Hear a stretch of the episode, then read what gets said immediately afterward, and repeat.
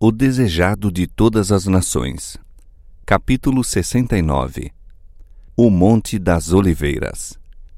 Este capítulo se baseia em Mateus capítulo 24, Marcos capítulo 13 e Lucas capítulo 21, versos 5 a 38. As palavras de Cristo aos sacerdotes e principais, eis que a vossa casa vai ficar-vos deserta, encheram-lhes de terror o coração. Afetaram indiferença, mas ficou sempre a voltar-lhes ao pensamento uma pergunta quanto à importância dessas palavras. Parecia ameaçá-los invisível perigo. Poder-se-ia dar que o magnífico templo, glória da nação, devesse tornar-se em breve um montão de ruínas? Os pressentimentos de mal eram partilhados pelos discípulos e esperavam ansiosos uma declaração mais definida de Jesus. Ao saírem com ele do templo, chamaram-lhe a atenção para a estrutura e beleza do mesmo. Suas pedras eram do mais puro mármore, de perfeita brancura e algumas delas de dimensões quase fabulosas. Uma parte da parede resistira ao cerco do exército de Nabucodonosor. No perfeito acabamento de sua alvenaria, dir-se-ia um sólido bloco de pedra tirado inteiro da pedreira. Como essas poderosas paredes pudessem ser derribadas, não compreendiam os discípulos. Ao ser a atenção de Cristo chamada para a magnificência do templo, quais não terão sido os pensamentos inexpressos daquele rejeitado?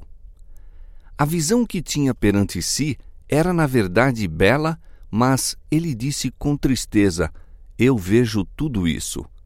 Os edifícios são realmente maravilhosos. Vós apontais essas paredes como sendo aparentemente indestrutíveis. Escutai, porém, as minhas palavras. Dia virá em que não ficará aqui pedra sobre pedra que não seja derribada. As palavras de Cristo foram proferidas aos ouvidos de grande número de pessoas, mas quando ele se achava só, sentado sobre o Monte das Oliveiras, Pedro, João, Tiago e André foram ter com ele. Dize-nos, perguntaram, quando serão estas coisas e que sinal haverá da tua vinda e do fim do mundo? Jesus não respondeu aos discípulos falando em separado da destruição de Jerusalém e do grande dia de sua vinda. Misturou a descrição dos dois acontecimentos.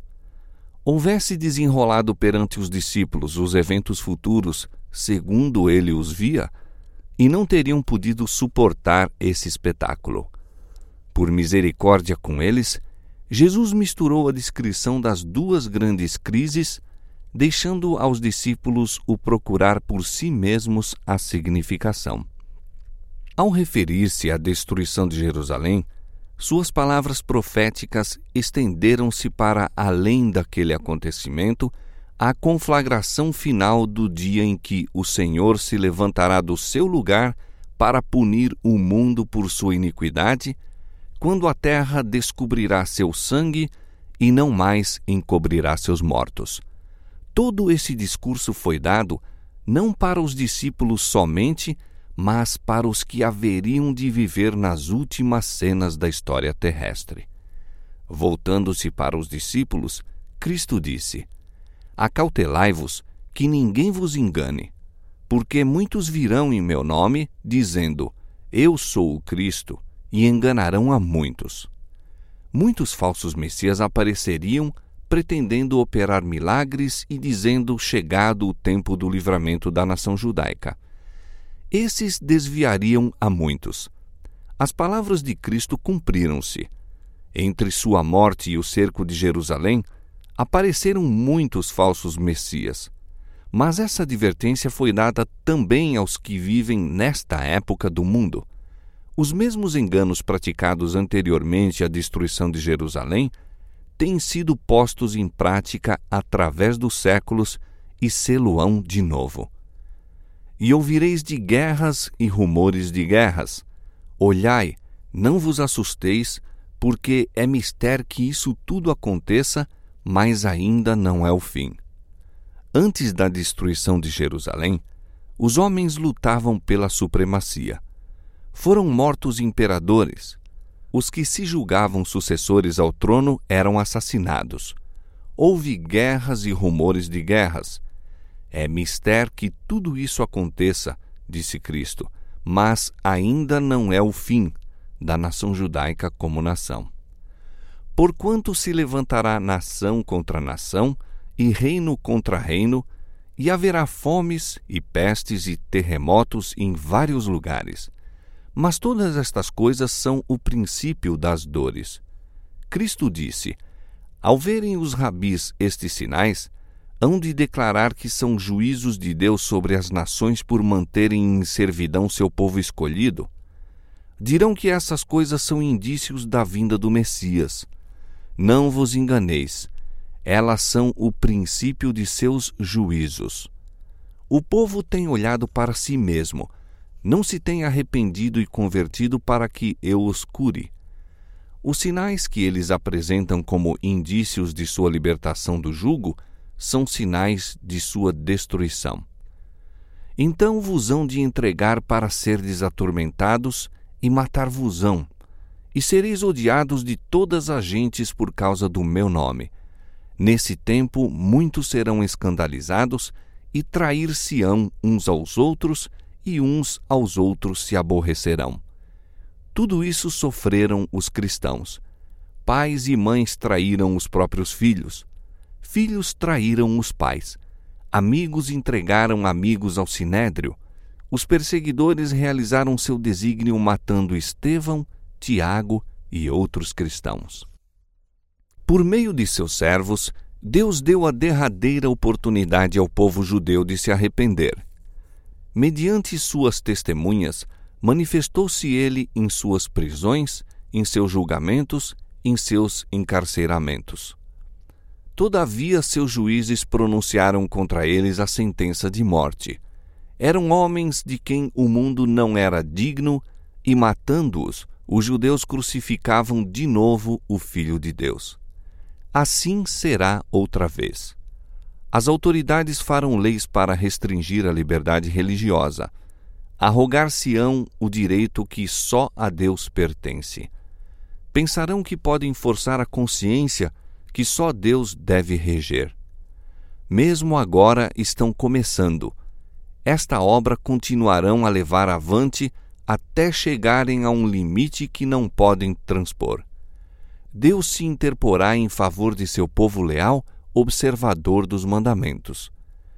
Em todas as ocasiões em que tem lugar a perseguição, aqueles que a testemunham tomam decisões, seja em favor de Cristo, seja contra ele.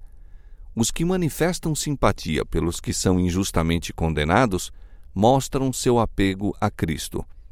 Outros se escandalizam porque os princípios da verdade ferem diretamente suas práticas. Muitos tropeçam e caem, apostatando da fé que uma vez defenderam. Os que se retratam em tempo de prova hão de, por amor da própria segurança, dar falso testemunho e trair a seus irmãos. Cristo nos advertiu disso para que não ficássemos surpreendidos com a conduta desnatural, cruel dos que rejeitam a luz. Cristo deu a seus discípulos um sinal da ruína a sobrevir a Jerusalém e disse-lhes como haveriam de escapar. Quando virdes Jerusalém cercada de exércitos, sabei que é chegada a sua desolação. Então, os que estiverem na Judéia, fujam para os montes, os que estiverem no meio da cidade, saiam, e os que nos campos, não entrem nela porque dias de vingança são estes, para que se cumpram todas as coisas que estão escritas. Esse aviso foi dado para ser seguido quarenta anos depois, na destruição de Jerusalém. Os cristãos obedeceram à advertência e nenhum deles pereceu no cerco da cidade. E orai para que a vossa fuga não aconteça no inverno nem no sábado, disse Cristo Aquele que fez o sábado não o aboliu cravando-o na cruz. O sábado não foi anulado por sua morte. Quarenta anos depois da crucifixão, devia ainda ser mantido sagrado. Durante quarenta anos deviam os discípulos orar para que sua fuga não caísse no sábado. Da destruição de Jerusalém, passou Cristo rapidamente ao maior evento, o derradeiro elo na cadeia da história terrestre, a vinda do Filho de Deus em majestade e glória. Entre estes dois acontecimentos, jaziam abertos aos olhos de Cristo longos séculos de trevas, séculos assinalados para sua igreja por sangue e lágrimas e agonia.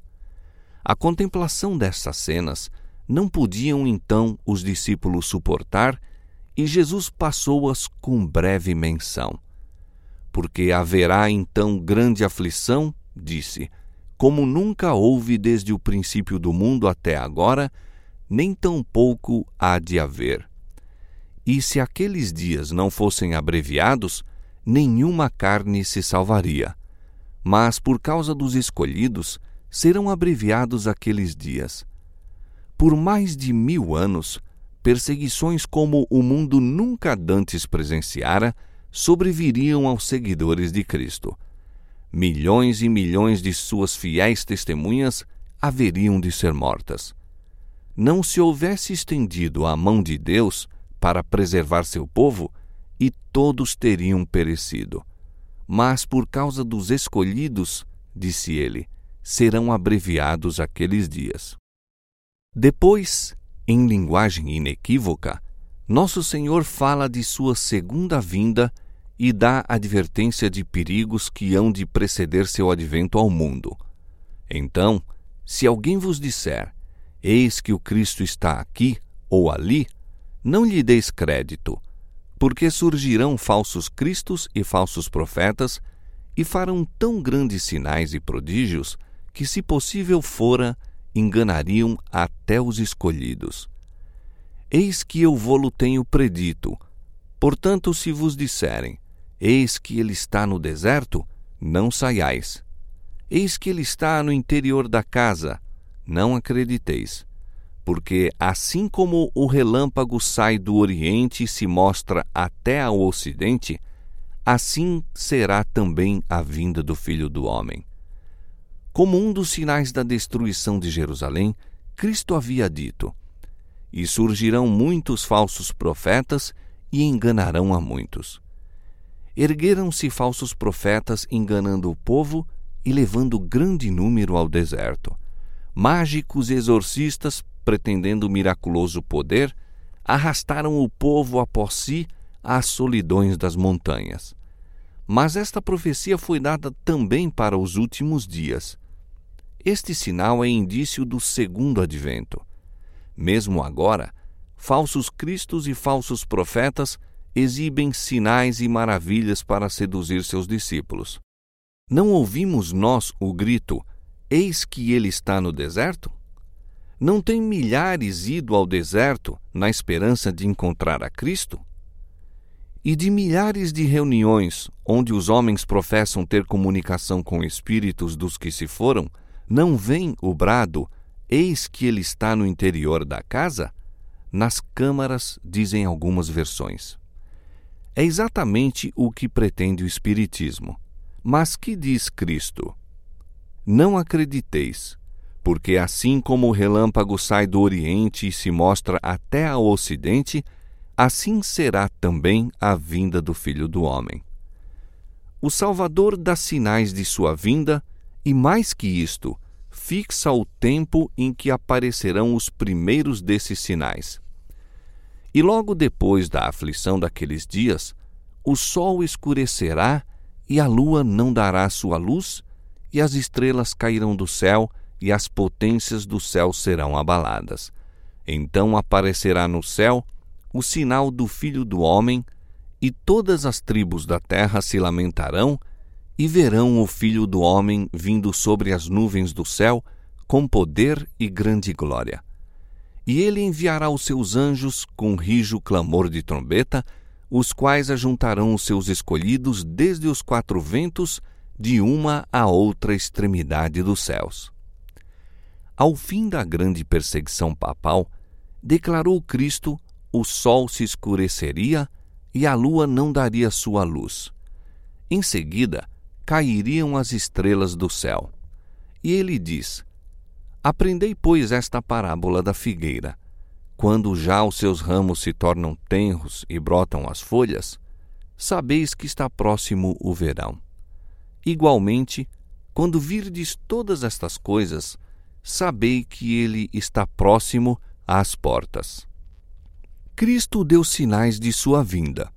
Declara que podemos conhecer quando ele está perto às portas. Ele diz daqueles que veem estas coisas: Não passará esta geração sem que todas estas coisas aconteçam.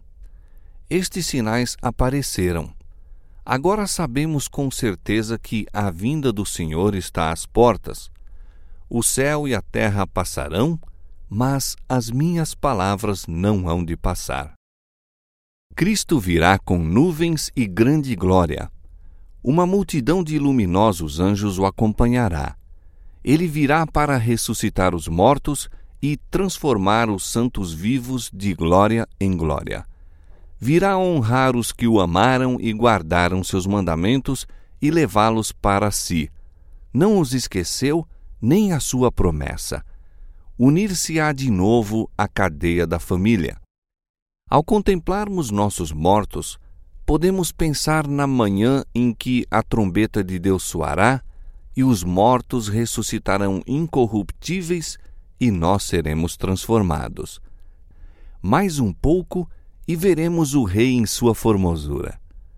Mais um pouco e ele enxugará toda lágrima de nossos olhos. Um pouco mais e nos apresentará irrepreensíveis com alegria perante a sua glória. Por conseguinte, ao dar ele os sinais de sua vinda, disse: Ora, quando estas coisas começarem a acontecer, olhai para cima e levantai as vossas cabeças, porque a vossa redenção está próxima. Mas o dia e hora de sua vinda não foram revelados, Jesus declarou positivamente a seus discípulos que ele próprio não podia dar a conhecer o dia ou a hora de sua segunda vinda. Houvesse estado na liberdade de revelar isto, que necessidade teria então de os exortar a uma constante vigilância? Alguns há que pretendem conhecer o próprio dia e hora do aparecimento do Senhor. Muito zelosos são eles em delinear o futuro mas o Senhor os advertiu a sair desse terreno. O tempo exato da segunda vinda do Filho do Homem é mistério de Deus. Cristo continua indicando as condições do mundo por ocasião de sua vinda. E como foi nos dias de Noé, assim será também na vinda do Filho do Homem.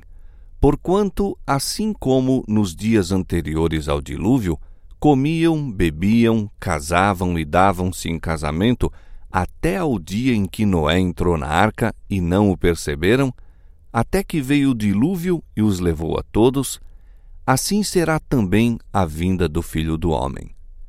Cristo não apresenta aí um milênio temporal, mil anos em que todos se hão de preparar para a eternidade. Diz-nos que, como foi nos dias de Noé, assim será quando o Filho do Homem vier outra vez. Como foi nos dias de Noé?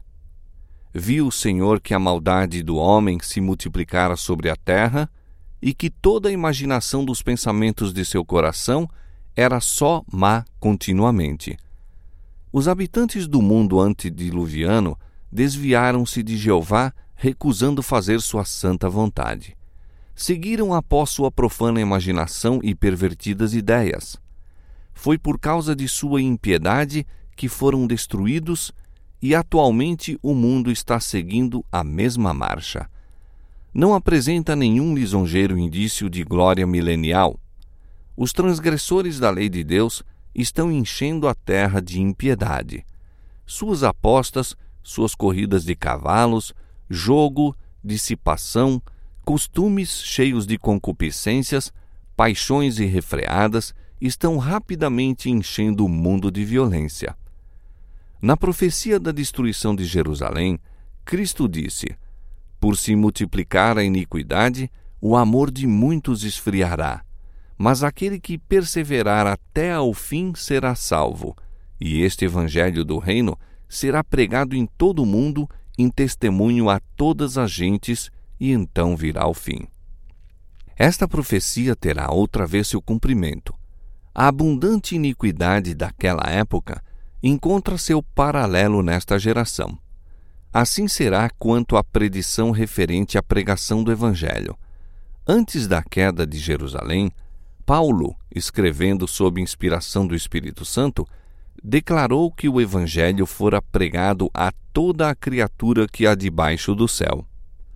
Assim, agora, antes da vinda do Filho do Homem, o Evangelho eterno tem que ser pregado a toda nação e tribo e língua e povo. Deus tem determinado um dia em que, com justiça, há de julgar o mundo. Cristo nos diz quando terá lugar aquele dia. Ele não diz que todo o mundo se converterá, mas que este Evangelho do Reino será pregado em todo o mundo, em testemunho a todas as gentes, e então virá o fim.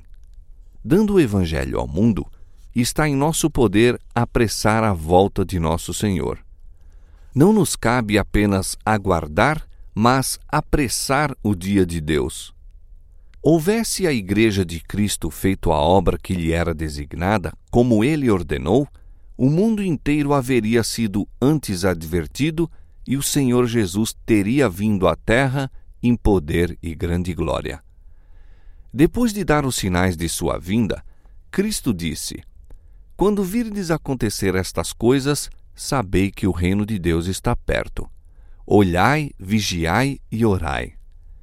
Deus sempre tem dado aos homens advertência dos juízos por vir. Aqueles que tiveram fé na mensagem por ele enviada para seu tempo e agiram segundo sua fé, em obediência aos seus mandamentos, escaparam aos juízos que caíram sobre os desobedientes e incrédulos. A Noé veio a palavra: Entra tu e toda a tua casa na arca, porque te hei visto justo diante de mim. Noé obedeceu e foi salvo. A Ló foi enviada a mensagem: Levantai-vos, saí deste lugar, porque o Senhor há de destruir a cidade. Ló colocou-se sob a guarda dos mensageiros celestes e foi salvo. Assim, os discípulos de Cristo tiveram aviso da destruição de Jerusalém. Os que estavam alerta quanto ao sinal da próxima ruína e fugiram da cidade, escaparam à destruição. Assim, agora estamos dando aviso da segunda vinda de Cristo e da destruição impendente sobre o mundo. Os que ouvirem a advertência serão salvos. Como não sabemos o tempo exato de sua vinda, somos advertidos a vigiar. Bem-aventurados aqueles servos, os quais, quando o Senhor vier, achar vigiando. Os que vigiam à espera da vinda do Senhor não aguardam em ociosa expectativa. A expectação da vinda do Senhor fará os homens temerem-no, bem como aos seus juízos contra a transgressão.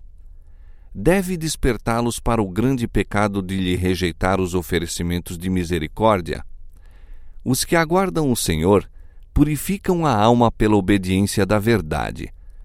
Com a vigilante espera, combinam ativo serviço.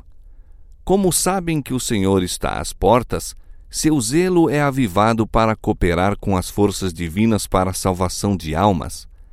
Estes são os sábios e fiéis servos que dão o sustento a seu tempo à casa do Senhor estão declarando a verdade especialmente aplicável a este tempo. Como Enoque, Noé, Abraão e Moisés, cada um declarou a verdade para seu tempo, assim hão de os servos de Cristo agora dar a especial advertência para a sua geração. Mas Cristo apresenta outra classe. Porém, se aquele mau servo disser consigo: O meu senhor tarde virá, e começar a espancar os seus conservos e a comer e a beber com os temulentos, virá o senhor daquele servo num dia em que o não espera. O mau servo diz em seu coração: O meu senhor tarde virá. Não diz que Cristo não virá. Não zomba da ideia de sua segunda vinda, mas em seu coração e por suas ações e palavras, declara que a vinda do Senhor demora. Afasta da mente dos outros a convicção de que o Senhor presto virá. Sua influência leva os homens a uma presunçosa, negligente demora. São confirmados em sua mundanidade e torpor. Paixões terrestres, pensamentos corruptos tomam posse da mente o mau servo come e bebe com os temulentos, une-se com o mundo na busca do prazer. Espanca seus conservos, acusando e condenando aqueles que são fiéis a seu mestre. Mistura-se com o mundo. Sendo semelhantes, crescem ambos na transgressão. É uma assimilação terrível. É colhido no laço juntamente com o mundo. Virá o senhor daquele servo a hora em que ele não sabe, e separá-lo-á e destinará a sua parte com os hipócritas. E se não vigiares, virei sobre ti como um ladrão, e não saberás a que hora sobre ti virei. O advento de Cristo surpreenderá os falsos mestres. Eles estão dizendo paz e segurança. Como sacerdotes e mestres antes da queda de Jerusalém, Assim esperam eles que a Igreja goze de prosperidade e glória terrenas. Os sinais dos tempos eles interpretam como prognóstico dessas coisas. Mas que diz a palavra inspirada? Então lhe sobrevirá repentina destruição. Como um laço virá o dia de Deus sobre toda a terra, sobre todos os que fazem deste mundo sua pátria. Ele virá sobre eles como um ladrão. O mundo, cheio de rixas, repleto de ímpios prazeres, acha-se adormecido, adormecido em segurança carnal. Os homens estão dilatando a vinda do Senhor. Riem das advertências. Ouve-se a soberba jactância. Todas as coisas continuam desde o princípio da criação. O dia de amanhã será como este e ainda maior e mais famoso aprofundar-nos-emos no amor do prazer. Mas Cristo diz: Eis que venho como ladrão. Ao mesmo tempo que o mundo está perguntando zombeteiramente: Onde está a promessa da sua vinda? Estão se cumprindo os sinais. Enquanto eles gritam paz e segurança, aproxima-se repentina destruição. Quando o escarnecedor, o rejeitador da verdade, se tem tornado presunçoso, quando a rotina do trabalho nos vários ramos de ganhar dinheiro é prosseguida sem consideração para com princípios, quando o estudante está ansiosamente buscando o conhecimento de tudo menos a Bíblia, Cristo vem como ladrão. Tudo no mundo está em agitação. Os sinais dos tempos são cheios de presságios os acontecimentos por vir projetam sua sombra diante de si. O Espírito de Deus está sendo retirado da terra e calamidade segue-se a calamidade em terra e mar.